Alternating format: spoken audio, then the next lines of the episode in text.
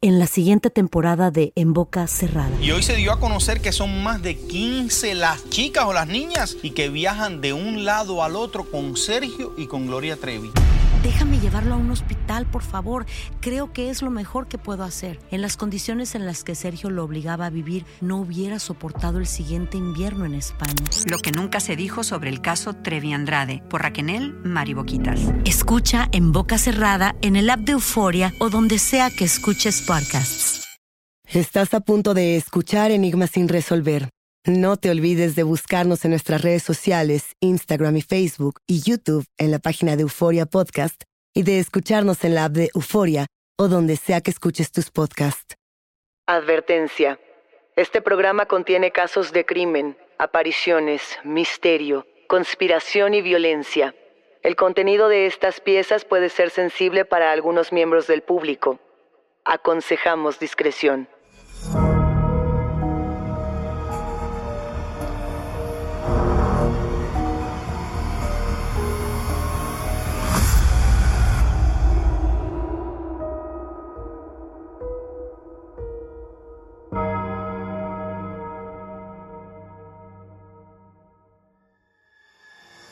Frente a nosotros se encuentra una fotografía aparentemente común que, sin embargo, alberga una de las historias más seductoras, excesivas y oscuras de Hollywood. A la derecha, la lente captura a un hombre que viste una capa negra y que carga con ternura a un pequeño perrito chihuahua. A la izquierda, observamos a una bella mujer rubia que sonríe con curiosidad. Se trata nada más y nada menos que de Anton LaVey, fundador de la iglesia de Satán, y de Jane Mansfield, la rubia más voluptuosa y atrevida de la industria cinematográfica. Pero, ¿cómo fue que estos dos llegaron a conocerse? ¿Y por qué se dice que Anton LaVey condenó a la rubia más famosa del cine a la muerte más dramática y perturbadora que podríamos imaginar. Estamos a punto de descubrirlo en este nuevo episodio de Enigma sin resolver. Jane Mansfield y Anton LaVey. Hollywood, excesos y satanismo.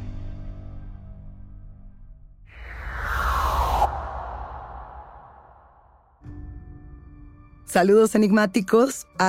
Dos rubias en Hollywood que marcaron el rumbo de toda la industria del cine. Estas dos rubias, lamentablemente, encontraron destinos fatales, aunque sus caminos hayan sido relativamente distintos. Por supuesto que nos referimos a Marilyn Monroe y a Jane Mansfield. Marilyn Monroe en su momento se dice comete suicidio y Jane Mansfield hay quienes rumoran que perdió la cabeza, literal. Lo cierto es que la Mansfield era una versión desenfrenada de Marilyn. Ella misma lo decía, vamos a llegar a ese punto. Ejemplos nos van a sobrar. Imaginemos este caldo de cultivo. Una superestrella, con temor a desvanecer frente a los nuevos tiempos, conoce al líder de la iglesia satánica. Quizás se enamoran, quizá no, quizá quieren publicidad, o quizá quieren probar sus límites. ¿Hasta dónde puede llegar esto? Si quieren averiguarlo, vamos a regresar en el tiempo para hablar de celuloide, drogas, matrimonios, desamor y otros demonios. Comencemos por Vera Jane Palmer, el verdadero nombre de Jane Mansfield. Ella nace en Pensilvania el 19 de abril de 1933. Es como si fuera su destino, porque el primer encuentro que ella tiene con la muerte ocurre cuando tenía quizá un poco más de dos años. Inclusive, ella estaba viajando en un auto. Si ustedes ya conocen esta historia, sabrán por qué el auto es tan simbólico. Si no, esperen. Vamos a imaginar que en un vehículo se encuentran la pequeña Jane Mansfield, su padre y su madre. Él se encuentra al volante cuando de pronto tiene un infarto. La madre y la hija sobreviven a un trágico accidente de manera milagrosa. Esa catástrofe es difícil de superar. Pasan tres años y junto al nuevo esposo de su mamá, toda la familia se muda a Dallas, Texas, un lugar que Jane Mansfield ha comentado en distintas ocasiones, le quedaba chico. Parecía como si esto fuera un obstáculo para llegar a los sueños que ella siempre tuvo, ser una superestrella.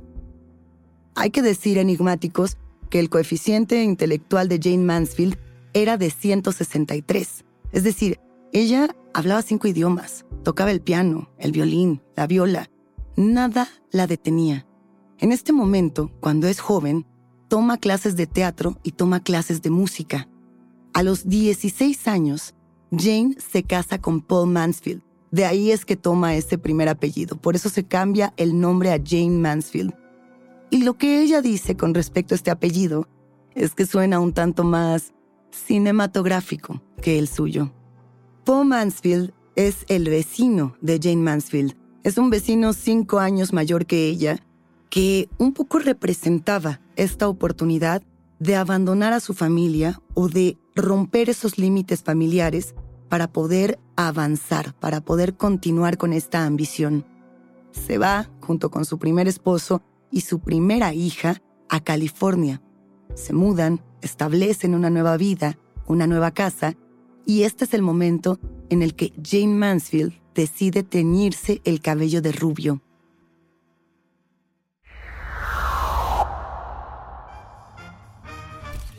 Hay muchos mitos alrededor de cómo Jane Mansfield se convierte en una superestrella. El primero es que ella toma el teléfono con toda seguridad, se comunica con una secretaria de Paramount y le dice tal cual, Buenos días, mi nombre es Jane Mansfield, quiero ser estrella de cine. Y que habla con tanta seguridad, con tanto empeño, que a la semana que sigue ya tenía un primer casting no sería el casting más exitoso de su carrera. Hay que recordar que esa primera oportunidad para entrar al mundo del cine fue con el papel de Juana de Arco. Por supuesto que este papel es muy difícil porque Jane Mansfield para este punto es una mujer muy voluptuosa, muy estridente y con una personalidad muy ruidosa para la época. Entonces, de inmediato es descartada. Lo cierto es que en este punto los distintos productores ya empiezan a mirarla, ya empiezan a preguntarse, ¿quién es esta mujer voluptuosa, ruidosa, rubia, estridente? Llegamos a la víspera de Nochebuena de 1954. Y aquí es el momento en el que Jane Mansfield decide que quiere transformarse en un ícono del erotismo. Ella contacta a Jim Byron, que era en su momento uno de los mejores publicistas de esa época. Y el mensaje no deja lugar a dudas. Ella le llama y le dice, tengo los pechos más grandes de Hollywood. Quiero que me conviertas en estrella de cine. Y era cierto, tenía medidas que para la época llamaban mucho la atención. Jane Mansfield en ese momento es un 116-60-90. Tiene esta cabellera rubia, tiene una sonrisa perfecta que además ha ensayado durante mucho tiempo para que sea esta mezcla pícara de ingenuidad y erotismo. Esto es precisamente lo que la convierte en la antítesis de Marilyn Monroe, porque ella está dispuesta a empujar los límites, está dispuesta a hacer todo lo que ninguna otra estrella se ha atrevido. Todo esto sucede durante la presentación de Underwater. Esta es una película del año 1955 que está protagonizada por Jane Russell. Según el título, el evento como tal deciden que se desarrolle alrededor de una piscina. Imaginen este momento enigmáticos. Aparece Jane Mansfield con un diminuto bikini. Se planta frente a todas las actrices y actores y en ese momento se tira a la piscina. En el momento en el que el agua salpica y todos enloquecen, el bikini se desabrocha y la rubia sale del agua sin ninguna vergüenza, completamente topless. Imaginarán enigmáticos cómo los flashes y todos los fotógrafos comienzan a perseguir a esta mujer por toda la fiesta. Vaya, esto nunca ocurre en una película, esto no se había visto antes. A partir de este punto, comienza la carrera como tal de Jane Mansfield. 25 películas tiene. La primera se filma en 1955 y la última se estrena en el año 1967. Quiero aclarar que ese es el año en el que ella muere.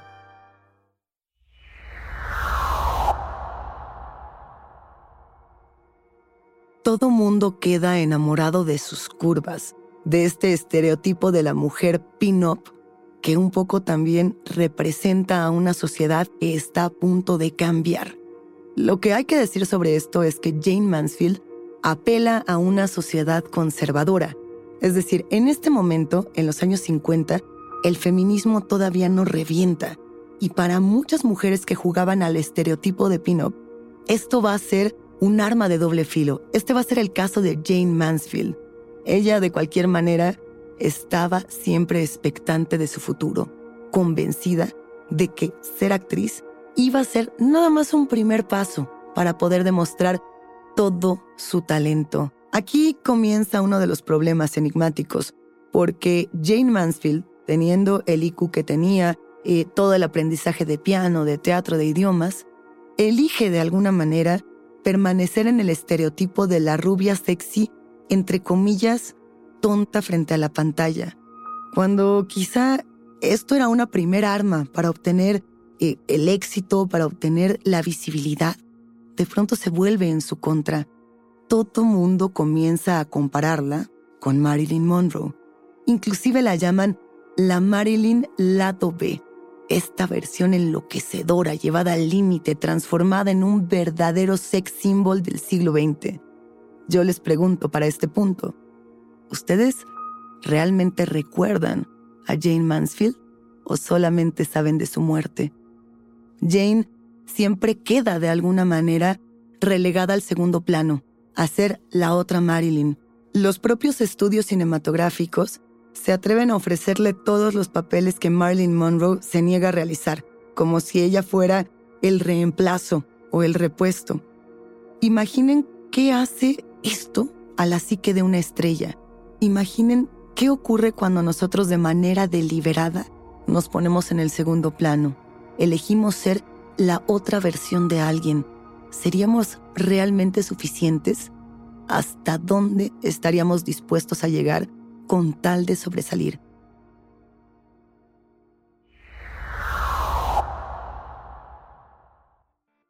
En los años 60, Jane Mansfield, por ejemplo, elige aparecer en decenas de cubiertas de la revista Playboy, en varias de sus producciones, aparece desnuda en distintas películas, y hay que decirlo, el propio Hugh Hefner la define como el mejor clon de Marilyn Monroe de todos los que había conocido.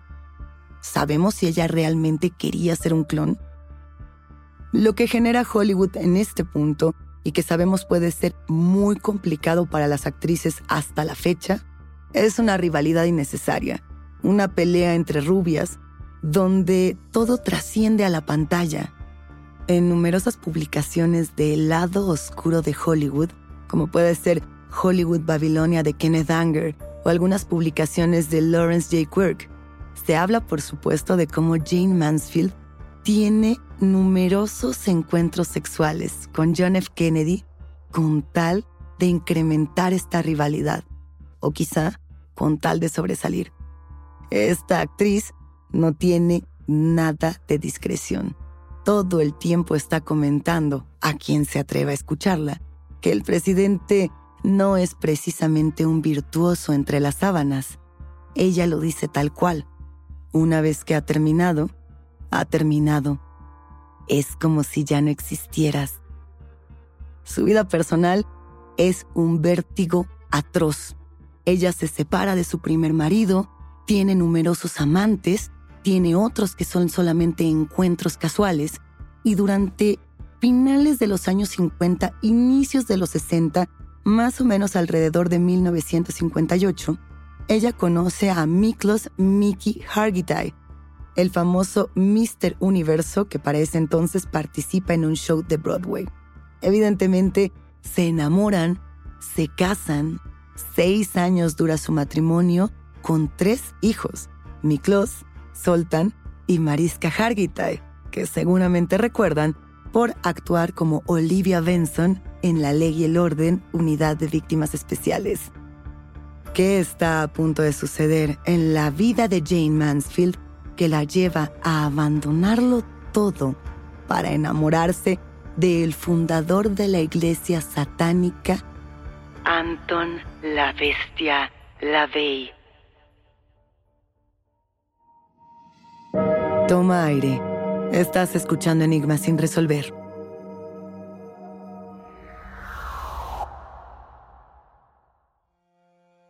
Aterrizamos en los años 60.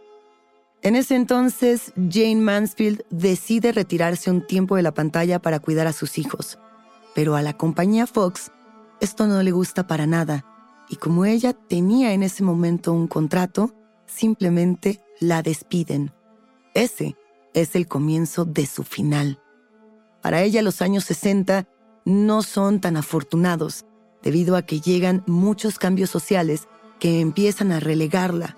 Como ya les anticipábamos, la llegada del feminismo y de nuevos cánones sociales hacen ver a Jane Mansfield como el exceso que la sociedad no necesita. Todo el estereotipo de las rubias sexys cae en desgracia. Las mujeres ahora son mucho menos explícitas en la pantalla. Y cuando son explícitas es para dar otro tipo de discursos, para hablar del cuerpo de una manera muy distinta a la que se hacía en los años 50 en el cine estadounidense. Jane Mansfield comienza a ser olvidada, relegada, pero ella decide aferrarse con uñas y dientes al escándalo como la única válvula de escape para permanecer vigente, vigente en la prensa, vigente en el escándalo, vigente en el bullicio. Ha estado tres veces divorciada, ya tiene cinco hijos y se encuentra completamente sola. Y aquí entra un personaje importante. Él es Sam Brody, su abogado. Él estaba casado con una mujer discapacitada y tenía dos hijos. Era un hombre muy cuestionado en la industria. Y él, cuando se da cuenta de la vulnerabilidad de Jane Mansfield, se aprovecha y la conduce por el camino del alcohol y el LSD. Y esto convierte una vida que ya de por sí era caótica en una espiral de autodestrucción. En el centro de esa espiral se encuentra Anton LaVey.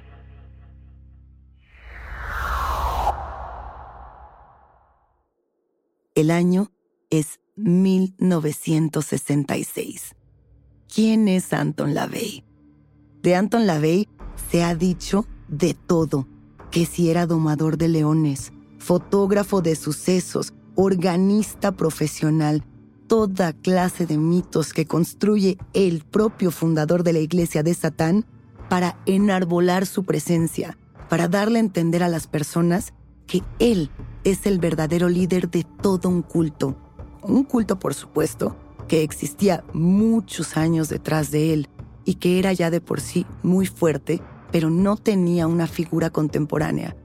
Cuando hablamos de satanistas, podemos pensar en otro tipo de figuras, como habría sido en su momento Alistair Crowley. La llegada de Anton LaVey es importante porque él, de una u otra manera, trae todo el satanismo a Hollywood y lo vuelve precisamente eso, un Hollywood Babilonia, una fuente de excesos donde se tenía todo el dinero y donde se tenía todo el poder. El autoproclamado Papa Negro era la estrella mediática que necesitaba Jane Mansfield para revivir. Las imágenes enigmáticas que ustedes pueden encontrar en línea con respecto a esta relación efervescente y llena de demonios están fácilmente en los buscadores. Inclusive lo que pueden hacer es buscar el nombre de Walter Fisher. Walter Fisher es el fotógrafo que se encargó durante una muy buena temporada, varios meses, de fotografiar y de seguir exclusivamente a Jane Mansfield y Anton LaVey. Hay quienes dicen que inclusive este fotógrafo había sido contratado por la pareja para generar más escándalo, para hacer más ruido. Imaginen ese punto en el que todo Hollywood se pregunta, ¿por qué la rubia más despampanante sex symbol podría haberse juntado con el hombre más satánico del planeta? ¿Y qué podría pasar con esa relación de excesos y poder? Las fotos lo revelan. Hombres disfrazados con capas, mujeres desnudas enredadas en serpientes, sonrisas muy inocentes junto con perritos chihuahuas. Todo parece muy bello, ¿verdad? Tenemos una imagen que quizás sea la más famosa de esta pareja, donde Jane Mansfield se encuentra sentada en el piso sobre una alfombra de tigre con una mesita de sala en la que yacen dos cráneos. Ella está siendo señalada por un bastón que lleva en su mano derecha Anton LaVey.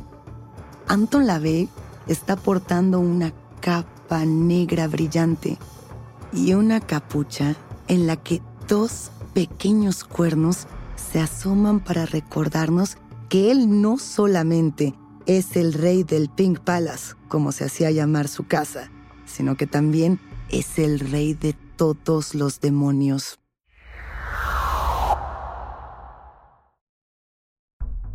Nos encontramos en este momento enigmáticos en una mansión estilo mediterráneo de Hollywood. Esta mansión que les anticipaba se llama el Pink Palace. El Palacio Rosa es el lugar de mayor encuentro para Jane Mansfield y Anton LaVey.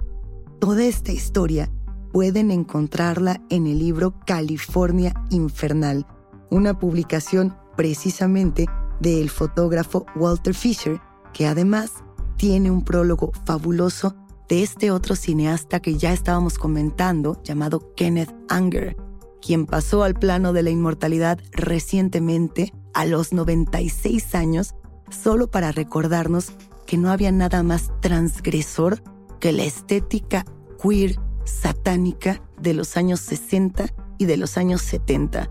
Kenneth Anger fue uno de los grandes amigos de esta pareja, un hombre misterioso que además se encargó de hacer películas como Lucifer Rising y Scorpio Rising, donde la homosexualidad, el satanismo, el arte e inclusive las influencias del antiguo Egipto se entremezclaban con música de Jimmy Page y de los Rolling Stones.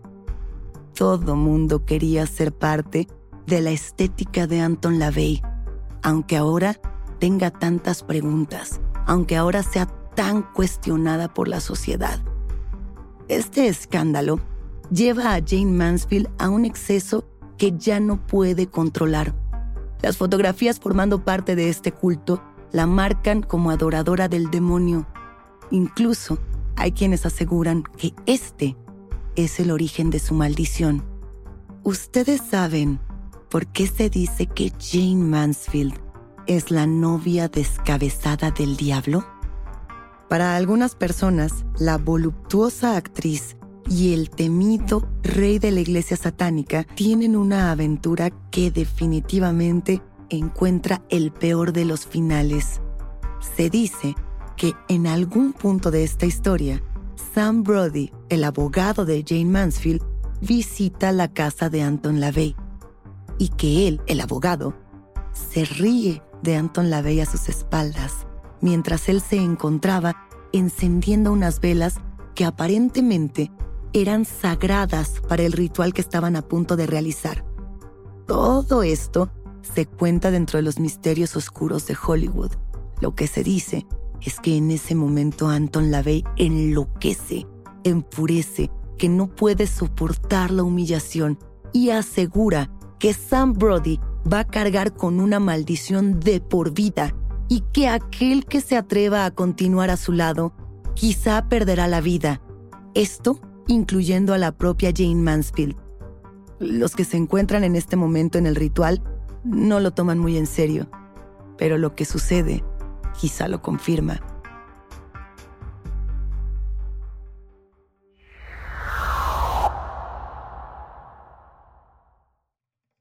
La maldición comienza aquí.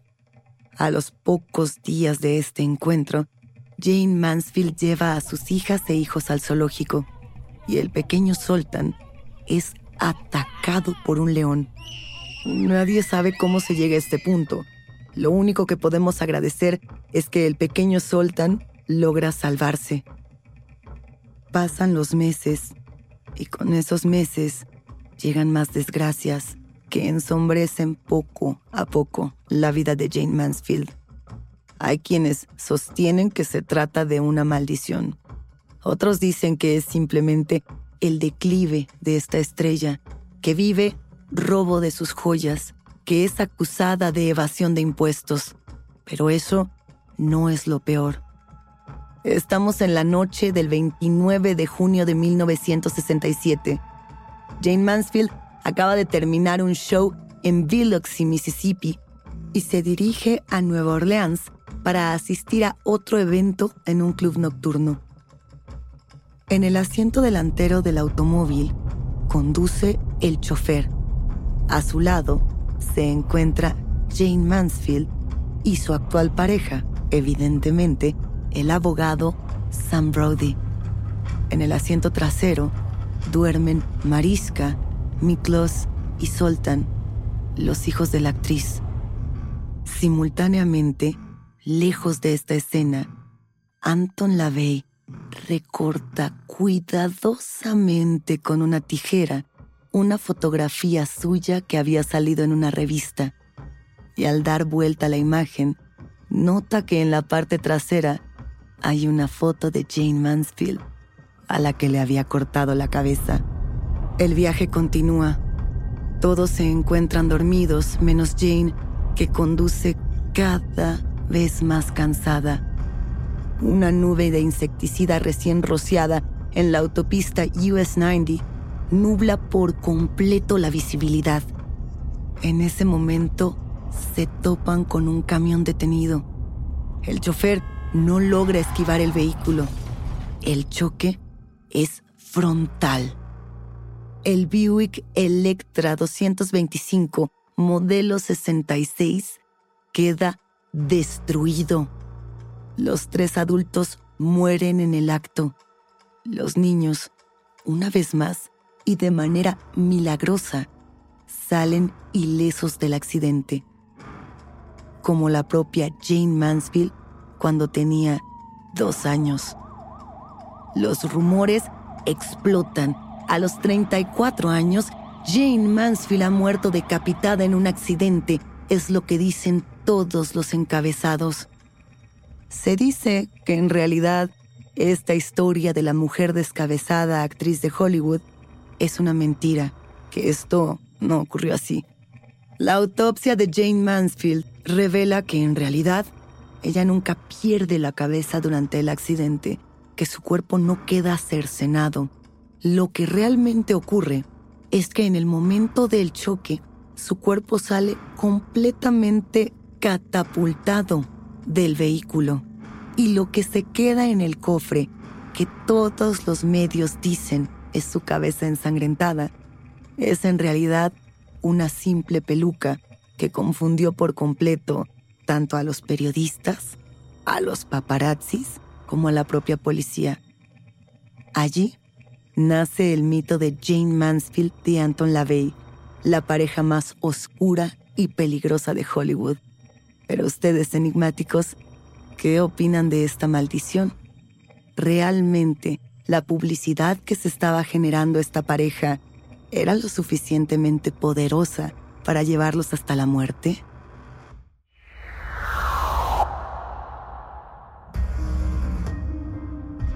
Hasta aquí llegamos con este caso.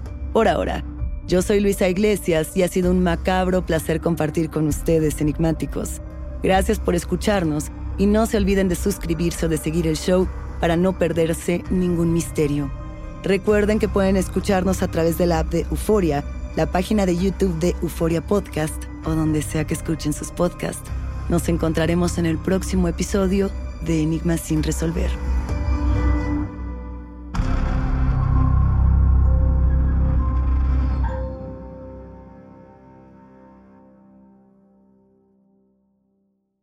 en la siguiente temporada de En Boca Cerrada. Estando en Brasil, él mencionó que si alguna de nosotras llevábamos a la policía antes de que entraran, él primero se mataba.